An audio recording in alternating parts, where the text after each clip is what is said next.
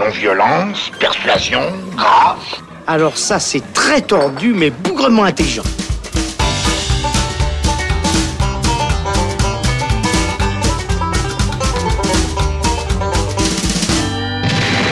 Bonjour à tous, bienvenue dans le Shot, la version courte du Saloon qui nous permet à tout un chacun de discuter de sujets divers et variés. Aujourd'hui, je suis avec Thibaut, salut. Bonsoir. Et on va continuer après le débat sur Jurassic World Fallen Kingdom. On a voulu évidemment revenir sur la saga mythique qu'est Jurassic Park et tu te les as tous vus exprès pour le Saloon. Oui, et tu vas nous en Dieu parler. sait qu'il y en a trois, c'est énorme. Mais effectivement, on s'est dit que c'était une euh, l'occasion de revenir euh, bah, aux origines et surtout à des bons films. Et on va évidemment revenir euh, à- aux sources même de Jurassic Park. Avec le premier, peut-être le plus mythique. C'est ça. Et donc, à l'origine, pour ceux qui ne le savent pas, Jurassic Park, c'est un roman qui a été écrit en 1990 par un certain Michael Crichton. Michael Crichton, qui sait, c'est un médecin de formation, mais qui abandonne assez vite le milieu médical pour écrire des bouquins et plus tard pour réaliser des films. Et le premier film qu'il écrit et qu'il réalise lui-même en 1973, c'est l'histoire d'un parc d'attractions rempli d'androïdes qui vont se rebeller contre les touristes. Ça vous dit peut-être déjà quelque chose. Donc Et- il aime beaucoup les parcs d'attractions ce monsieur. c'est ça, on, on y viendra. Et justement, ce film, ça s'appelle Westworld, et c'est effectivement ce qui inspirera plus tard la fameuse série de HBO.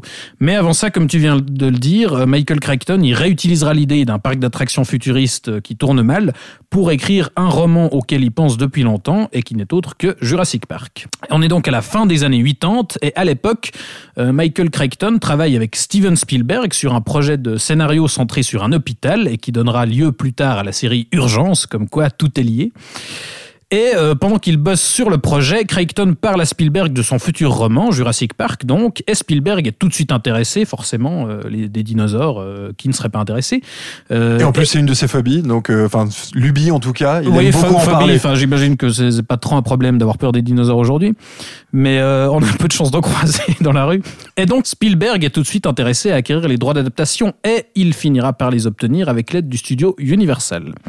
Et à partir de là, ça traîne pas puisque le roman sort en 1990. Crichton fournit les premières versions du scénario pour le film, mais il laisse ensuite Spielberg et le scénariste David Cup remanier le truc à leur guise. Et donc, à l'origine, Spielberg comptait officier uniquement en tant que producteur avec sa société Amblin. Il comptait pas réaliser le film, mais le studio Universal réussira à le convaincre de réaliser lui-même Jurassic Park en échange de la production de son film suivant qui sera la liste de Schindler. Et qui n'est pas finalement une action si rare que ça. C'est assez régulier Non, que c'est- des... voilà, des, des deals de ce genre où on donne à un réalisateur ce qui- qui- ce qu'il veut en échange d'un projet euh, qui est une pure commande. Du coup, ça se fait assez souvent. Et donc, ça, c'est assez intéressant à souligner, c'est que Jurassic Park, à la base, c'est dans l'absolu un film de commande pour Spielberg. Et donc, le film Jurassic Park sort en, en 1993 et devient le plus gros succès financier jamais réalisé jusque-là. Avant, le titre était détenu par E.T., du même Spielberg. Et ça mène à une véritable dinomania de dingue et une flopée de produits dérivés qui seront, qui débarqueront un peu partout. Eh ben, si les commandes en 2018 étaient aussi bonnes euh, qu'à cette époque-là, on serait peut-être dans un autre cinéma aujourd'hui. Mais justement, aujourd'hui encore, bah, cette date euh, reste dans l'histoire du, du cinéma, puisqu'on peut clairement dire que Jurassic Park a révolutionné notamment euh, le cinéma dans le domaine des effets spéciaux. Effectivement, parce que c'est ce film qui a marqué la consécration des images de synthèse au cinéma. Alors évidemment, c'était en germe depuis quelques années. Il y avait eu quelques, ex- quelques exemples assez marquants, comme Terminator 2 et son méchant fait en, métal liquide, où les, effets spéciaux étaient assez révolutionnaires pour l'époque. Mais Jurassic Park, c'est vraiment le premier film à utiliser des images de synthèse à une telle échelle et avec un tel niveau de réalisme. Mais je pense que c'est d'ailleurs en voyant Terminator 2 qu'ils se sont dit on peut faire des dinosaures. Tu crois pas si bien dire, et euh, j'y reviendrai plus tard. euh, mais un- une chose à souligner, c'est que euh, ces images de synthèse au départ n'étaient pas prévues, puisqu'au départ Spielberg comptait pas du tout en utiliser sur le projet. Donc euh, l'idée euh, de base, pour créer les dinosaures, euh, il y avait deux méthodes qui étaient prévues. Pour la majorité des plans, on aurait des animatroniques, donc des robots grandeur nature, comme pour le requin des dents de la mer. Et pour les plans larges, où les dinosaures se déplacent, on aurait des marionnettes filmées en stop motion, qui est donc l'animation image par image. Par exemple, ce qui était le cas pour Ma vie de courgette. Récemment. C'était un peu le même Exactement. procédé. Voilà, ou voilà c'est Gromit, euh, c'est ce genre de, de procédé effectivement. Et on avait quand même des sacrés pros dans l'équipe des effets spéciaux, puisque pour les animatroniques, on avait justement Stan Winston, à qui on doit précisément le Terminator et la reine Alien du deuxième euh, opus de la saga Alien. Pour la stop motion, on avait Phil Tippett qui avait travaillé sur l'Empire contre-attaque et Robocop, et enfin à l'origine euh, engagé pour quelques plans seulement et surtout pour gommer à l'image les fils des marionnettes, on avait ILM, la boîte d'effets spéciaux de George Lucas, qui était menée par Dennis Muren, qui sortait justement de Terminator 2. Donc la fine fleur du métier. Ouais, là, ça, là, ça part bien. ça part bien, sauf que euh, ILM, enfin l'équipe d'ILM va un peu bouleverser le programme puisqu'un jour euh, ils décident de réaliser un test de modélisation 3D du T-Rex comme ça pour voir. Spielberg le voit et euh, est direct convaincu par le truc et décide euh, du coup d'oublier l'animation image par image pour tout miser sur la synthèse. Et donc, euh, le pauvre Phil Tippett, du coup, bah, il a, on n'a plus besoin de lui? Alors effectivement, il devient simple consultant, mais il, aide- il aidera quand même l'équipe grâce à son expérience et le travail préparatoire qu'il a déjà fait servira pour le tournage. Et au final, toute cette équipe fournira un travail de dingue et remportera l'Oscar des meilleurs effets spéciaux. Et, c'est amplement mérité. et il y a de quoi, effectivement, parce que l'utilisation des images de synthèse marque clairement une vraie révolution, mais elle est aussi faite de manière intelligente. Parce que malgré ce qu'on pourrait croire, les effets spéciaux numériques sont largement pas présents sur tout le film. En fait, au total, les images de synthèse occupent moins de 10 minutes euh, sur le, film en entier, à savoir les plans larges et tous les plans où les dinosaures marchent. Et le reste du temps, les plans rapprochés et les plans où les dinosaures ont des mouvements limités, bah, c'est des animatroniques, justement. Donc on a quand même gardé cette méthode-là. Même ces animatroniques-là, qui étaient quand même assez révolutionnaires pour l'époque, puisque certains mesuraient jusqu'à 6 mètres. Oui, c'est assez grand. Euh, mais en tout cas, c'est les animatronics d'ailleurs qui permettent un, un truc très sympathique, c'est qu'on a, on a l'impression qu'ils sont là. Il y a, il y a ce côté euh, peut-être un peu plus ça, réel que, assez- assez que- naturel. ouais. que les Mm. images de synthèse. Donc au final, on en parle beaucoup de ces images de synthèse, mais euh, bah, il y en a pas tant que ça. Non, le film abuse pas du tout des images de synthèse. L'usage- de la technologie est vraiment pertinent, aussi parce qu'il évolue au fil de la découverte du parc et donc des dinosaures, puisque au bout de 20 minutes, le film balance frontalement les premiers dinos à l'écran, ces brachiosaures, les dinosaures au long cou, qui sont pour le coup entièrement faits en images de synthèse. Et là, les personnages, comme les spectateurs de l'époque, sont bouche bée, puisque vraiment on se rend pas compte euh, aujourd'hui de l'impact que ça a été à l'époque. Et ce qui est génial, c'est qu'après ça, le film va s'amuser à frustrer les personnages et donc les spectateurs en refusant de montrer quoi que ce soit pendant un bon moment. Euh, et tout ce moment de calme, ça rend d'autant plus impressionnant l'apparition du T-Rex au bout d'une heure de film, avec cette attaque sous la pluie qui est clairement le grand moment du film. On a l'impression que c'est une mise en abîme totale pour le spectateur, l'équipe, vu tout ce qu'on sait qu'il y a, tout ce qu'il y a autour. C'est exactement ça, puisque du coup, la, la révolution technologique, elle est vraiment au cœur de Jurassic Park et on l'utilise à des fins narratives pour créer du suspense, comme avec cette fameuse scène du, du T-Rex, mais aussi pour développer une réflexion, puisque, bah, premièrement, comme dans le livre, on a des vrais questionnements sur la science et sur ses potentielles dérives. Faut-il ressusciter les dinosaures? Peut-on manipuler la nature, etc. Et pour répondre à ces questions, on fait appel à la théorie du chaos, qui est mentionnée par euh, Jeff Goldblum, euh, et pour démontrer qu'on ne peut pas contrôler la nature et que la vie finit toujours par trouver un chemin. Et dans le film, ça devient aussi une vraie réflexion liée à l'usage des images de synthèse et des nouvelles possibilités qu'elle offre, parce que le film propose, comme tu viens de le mentionner, un véritable discours méta, puisqu'il y a tout un jeu d'analogie entre le Jurassic Park du film et Jurassic Park le film. Puisque Alan Grant, euh, le paléontologue qui est le héros du film, il peut être assimilé en fait au directeur d'effets spéciaux Phil Tippett, puisque face Face aux prouesses euh, scientifiques qui arrivent à ressusciter des dinosaures, il réalise qu'il est lui-même une figure du passé. Et justement, la fameuse réplique de Grant qui dit Notre métier est fini et Ian Malcolm qui lui répond Vous voulez dire éteint eh ben, c'est un véritable échange qu'il y a eu entre Phil Tippett et Spielberg et qui a été repris tel quel dans le dialogue. Puis ça va aussi un peu plus loin que ça. Tu parlais aussi des, notamment des produits dérivés. Enfin voilà, c'est, on est typiquement là-dedans. Le film prend le logo du parc qui lui-même sera dérivé sur les produits qu'on, qu'on pourra acheter dans le commerce. Donc c'est Exactement, et on, a, et on a même toute une scène qui nous montre les peluches dinosaures et, et les produits dérivés du parc qui sont sans doute devenus ceux du film lui-même. Donc très clairement, Jurassic Park, c'est un film conscient de lui-même qui sait la révolution qu'il représente et qui sait ce qu'il est tout simplement, puisque c'est un blockbuster qui se présente lui-même comme une illusion. C'est ce que dit littéralement la fameuse scène où John Hammond, le fondateur du parc, parle de son cirque de puces, qui était son premier travail et qui était une petite installation avec des minuscules engins du cirque qui s'animaient et qui faisaient croire au public que, que c'était des puces qui les actionnaient. Et justement, cette idée du cirque de puces, ça renvoie aussi aux origines foraines du cinéma, puisque euh, on nous rappelle dans ce film qu'à la base, le 7e art, c'est un art forain, justement, c'est un spectacle populaire. Donc le discours du méta du film est jamais cynique ni condescendant, et Jurassic Park, c'est tout simplement un vrai divertissement dans le sens noble du terme, avec un nombre de moments d'anthologie assez dingue, que ce soit l'arrivée sur l'île en, hé- en hélicoptère, la découverte des brachiosaures, la scène du T-Rex ou le cache-cache dans la cuisine avec les raptors. Bref, il y a, vraiment un nombre de, de scènes euh, qui forcément marquent les esprits. Avec aussi des idées de mise en scène brillantes comme le mythique plan sur le verre d'eau qui bouge avant, l'arrivée du T-Rex ou comme d'habitude Spielberg qui joue beaucoup sur les miroirs et les reflets. On a ce fameux plan du rétroviseur pendant la poursuite av- avec le T-Rex, mais aussi ce gag dans la cuisine où le raptor croit bouffer la gamine et fonce en fait sur son reflet. Donc bref, il y a, vraiment de quoi faire et 25 ans après, il y a toujours autant à dire sur Jurassic Park. C'est une date, c'est une claque et c'est tout simplement un grand film. Et il y en a tout le temps. On parlait aussi de la, notamment une des phrases euh, que répète souvent le, le professeur dans le film, c'est j'ai dépensé sans compter. Et en l'occurrence, Jurassic Park est un film qui n'a pas coûté très cher et où Spielberg euh, visait vraiment l'économie. Donc il y a vraiment plein plein de références. Et forcément, alors on a, on, critique un petit peu cette méthode-là maintenant des suites et des suites et des suites, mais même à l'époque, on y pensait déjà, et donc forcément avec un succès pareil, euh, on ne pouvait pas s'arrêter là, et ça devait euh, donner lieu à une suite. Effectivement, et déjà niveau bouquin, après la sortie du film, bah, les fans attendent euh, direct une suite de la part de Michael Crichton.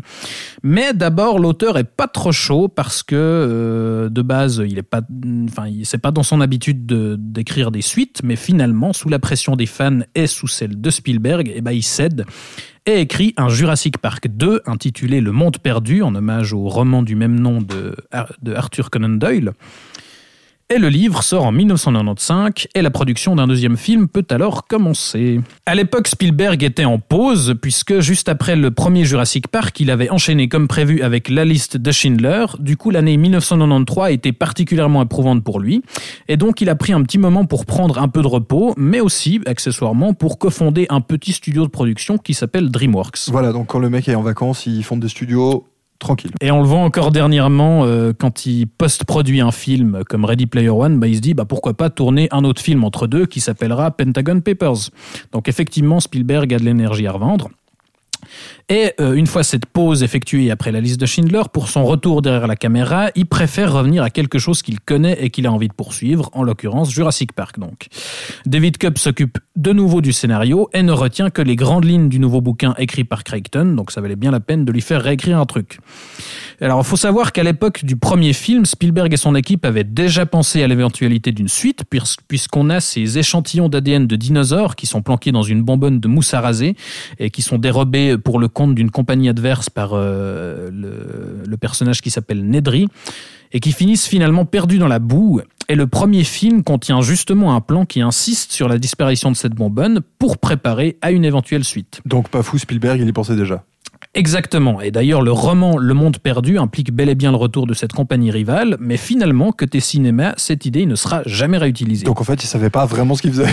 non, bah comme quoi ça, ça peut toujours changer en cours de route. Et à la place, on fait intervenir le neveu de John Hammond, qui veut reprendre le projet de son oncle et qui prévoit d'ouvrir un parc en plein San Diego, ce qui est une bonne idée en apparence. Et face à lui, on ramène Ian Malcolm, donc euh, le personnage de Jeff Goldblum, qui sera ce coup-ci le héros du film. Pour le reste, la majorité de l'équipe du premier Jurassic Park est de retour, notamment du côté des effets spéciaux, et elle pousse encore plus loin ce qui avait été fait sur le premier film. Alors, elle pousse encore plus loin, mais ça reste malgré tout un bon compromis entre les images de synthèse et euh, ce qu'on disait tout à l'heure, les animatronics, donc euh, les, les robots euh, animés. Oui, alors clairement, l'équilibre est toujours là. Il y a simplement bien plus d'images de synthèse qui ont évidemment atteint un niveau de réalisme encore plus poussé. Et d'une manière générale, ce qui caractérise le film, c'est justement sa volonté d'aller encore plus loin que le premier. C'est l'exemple type de la suite surenchère, puisqu'il y a encore plus de personnages humains, avec les deux équipes qui s'affrontent sur l'île, et encore plus de dinosaures aussi.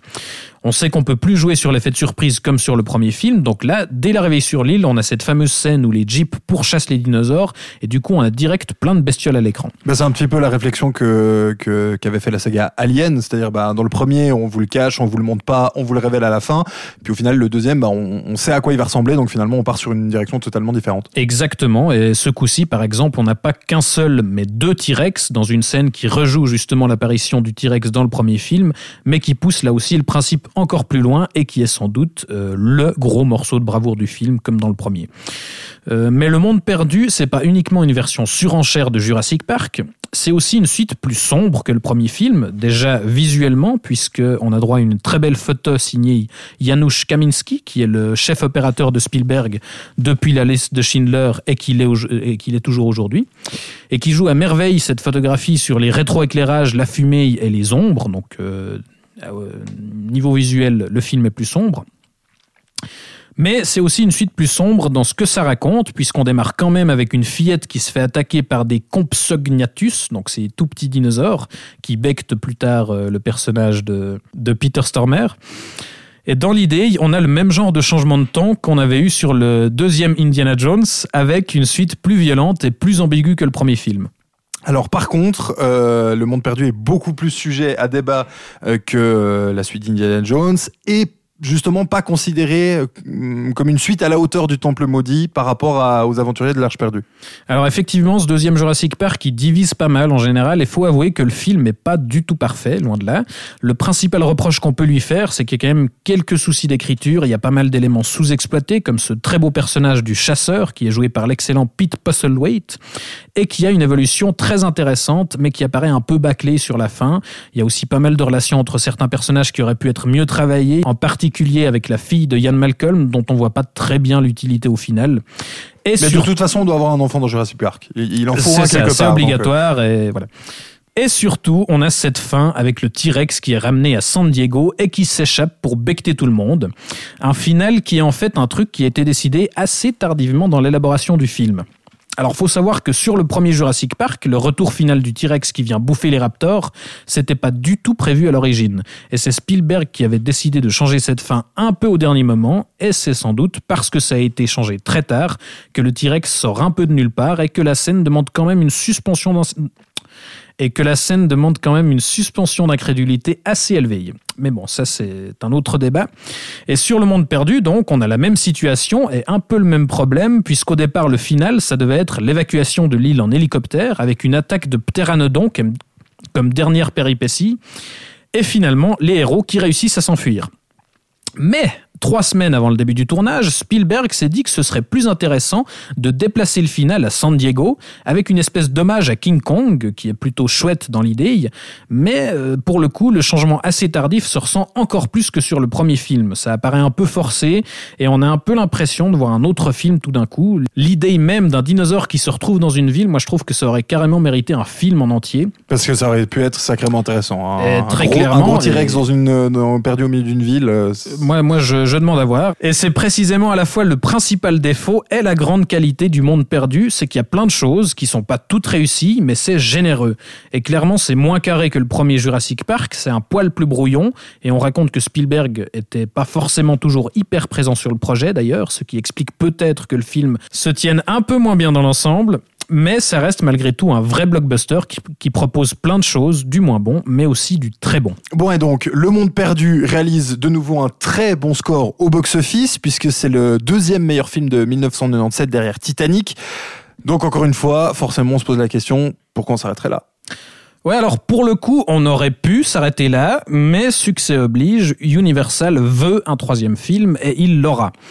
Ce coup-ci, Spielberg est occupé ailleurs et se contente donc de produire Jurassic Park 3, et pour la réalisation, il laisse la main à Joe Johnston, qui s'était déjà dit intéressé à réaliser une suite à l'époque du premier Jurassic Park, et qui pourra donc réaliser le troisième. Donc pour, Pour resituer, Joe Johnston, c'est un réalisateur qui a débuté dans les effets spéciaux et comme directeur artistique sur Star Wars et Indiana Jones avant de passer derrière la caméra et de se faire connaître notamment avec Sherry J'ai rétréci les gosses, Jumanji ou encore le premier Captain America, c'était lui. Donc à défaut d'être un grand cinéaste, Joe Johnston, ça reste un bon technicien capable de réaliser des divertissements efficaces et bien troussés. Donc a Sur, priori, sur le papier, pourquoi pas? Pourquoi pas?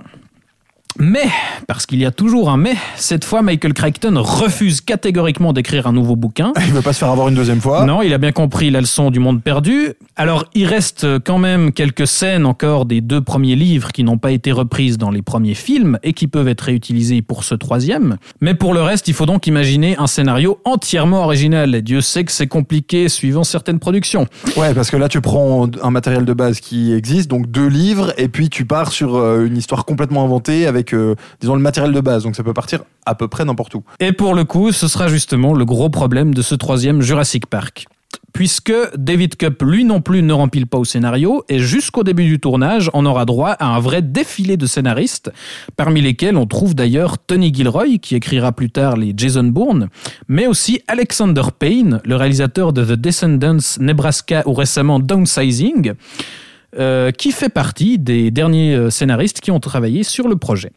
Donc, du coup, ça sent un tout petit peu moins bon là. Effectivement, et au total, on aura neuf scénaristes qui bosseront sur le script. L'histoire passe par plein de versions différentes pour finalement arriver à un scénario final très bancal où Alan Grant, le héros du premier film, accompagne un couple sur l'île de Jurassic Park pour retrouver leur enfant disparu. Donc, ils sont neuf pour finalement faire ça. C'est ça. Alors ce scénario final, euh, ça reste un petit peu un gloubi-boulga de toutes les versions euh, précédentes qui ont été écrites et ça se ressent dans le résultat final. Il faut dire que le truc est constamment réécrit parce qu'aucune version n'arrive à satisfaire ni Joe Johnston ou Spielberg et évidemment à aucun moment le studio n'aura l'idée de décaler la sortie pour laisser le temps à l'équipe de mettre en boîte un truc correct. C'est le gros film de Universal pour l'été 2001 donc on ne repousse pas la date.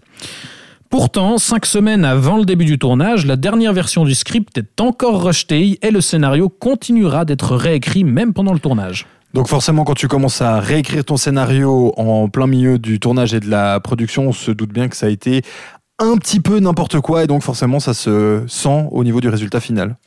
Ouais, clairement, c'est très bancal, c'est très brouillon dans ce que ça raconte. Il y a un humour assez maladroit, notamment ce fameux plan où le Raptor parle à Alan Grant.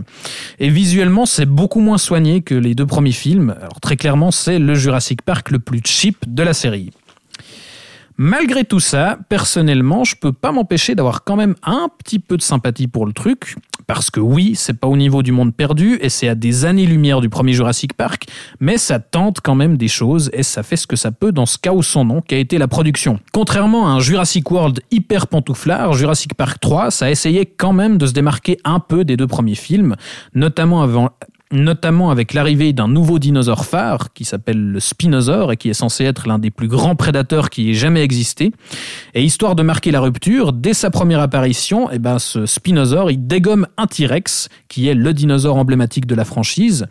Donc euh, ça, ça marque assez bien le coup et forcément ça a fait hurler les fans mais c'est une bonne manière de montrer que ce nouveau dinosaure il est encore plus dangereux que le T-Rex et c'est une chouette idée d'avoir enfin un vrai duel de dinosaures. Moi sur le papier j'adhère. Au bout de trois films. C'est ça. Après, il faut avouer que le combat est beaucoup trop bref et un peu bâclé et que la suite du film n'arrive pas vraiment à rendre ce Spinosaure aussi terrifiant et aussi marquant qu'il devrait l'être. Mais à côté de ça, le début aussi est intéressant puisqu'on retrouve les personnages d'Alan Grant et Ellie Sattler qui étaient en couple dans le premier film, mais suivant la volonté de Joe Johnston, ils ne sont plus ensemble dans ce troisième opus et l'introduction joue d'ailleurs sur les attentes et crée un joli contre-pied puisqu'on retrouve Alan Grant en fin de course, qu'on présente littéralement comme le dernier de son espèce et qui véhicule une espèce de mélancolie assez inattendue et qui est plutôt intéressante pour le coup. Alors ça aurait clairement pu être bien plus creusé, mais au moins on essaye vaguement de construire des personnages. Ce qui n'est pas le cas dans Jurassic World 1 et 2. Effectivement. Voilà, mais côté spectacle, donc c'est forcément compliqué de réaliser un divertissement à la hauteur de ce qu'avait proposé Spielberg sur Jurassic Park 1, qui avait donc, on le rappelle, révolutionné les effets spéciaux, et le 2, donc le monde perdu. Ouais, alors comme je l'ai dit, Joe Johnston n'a clairement pas le niveau d'un Spielberg, mais malgré tout, il sait tenir sa caméra et la plupart du temps, la mise en scène fait le job et ça se laisse regarder. Pour le coup, le film reprend quand même quelques scènes non utilisées des bouquins de Crichton, comme le passage dans une volière de pteranodon, et il propose quand même quelques moments assez intéressants. En bref, c'est pas un grand film, mais qui a l'avantage d'être honnête dans ce qu'il fait, qui est pas cynique, contrairement à un Jurassic World justement qui n'est pas cynique par rapport à son matériau de base et surtout pas condescendant par rapport à son public. Donc, contrairement à, comme tu viens de le dire, euh, Jurassic World, euh, qui est donc le premier épisode euh, tristement d'une nouvelle trilogie. Effectivement, mais pour ça il faudra attendre un bon moment puisque ce coup-ci les recettes de Jurassic Park 3 sont pas exceptionnelles. Le film a beau s'en sortir, il ne rapporte quasi que le tiers du premier Jurassic Park. Et du coup, l'année 2001 signe l'extinction de la franchise. Enfin, seulement pour un temps, puisqu'en 2015, après une décennie de nouveau de tentatives de relance avortées, la franchise ressuscite avec le premier Jurassic World. Mais ça, c'est une autre histoire. Et on a vu ce que ça a donné. Merci Thibaut pour tout ce, ce travail et toute cette euh, présentation de la euh, trilogie Jurassic Park. Euh, Vous aurez donc compris l'avis de Thibaut. Si vous voulez en savoir plus, n'hésitez pas à aller écouter aussi le débat que nous avons réalisé sur euh, Jurassic World Fallen Kingdom ou la capsule shot de Alexandre Caporal qui revient lui sur Juan Antonio Bayona, le réalisateur de Jurassic World Fallen Kingdom. Euh, on vous souhaite une très belle soirée dans le saloon et on se retrouve très bientôt.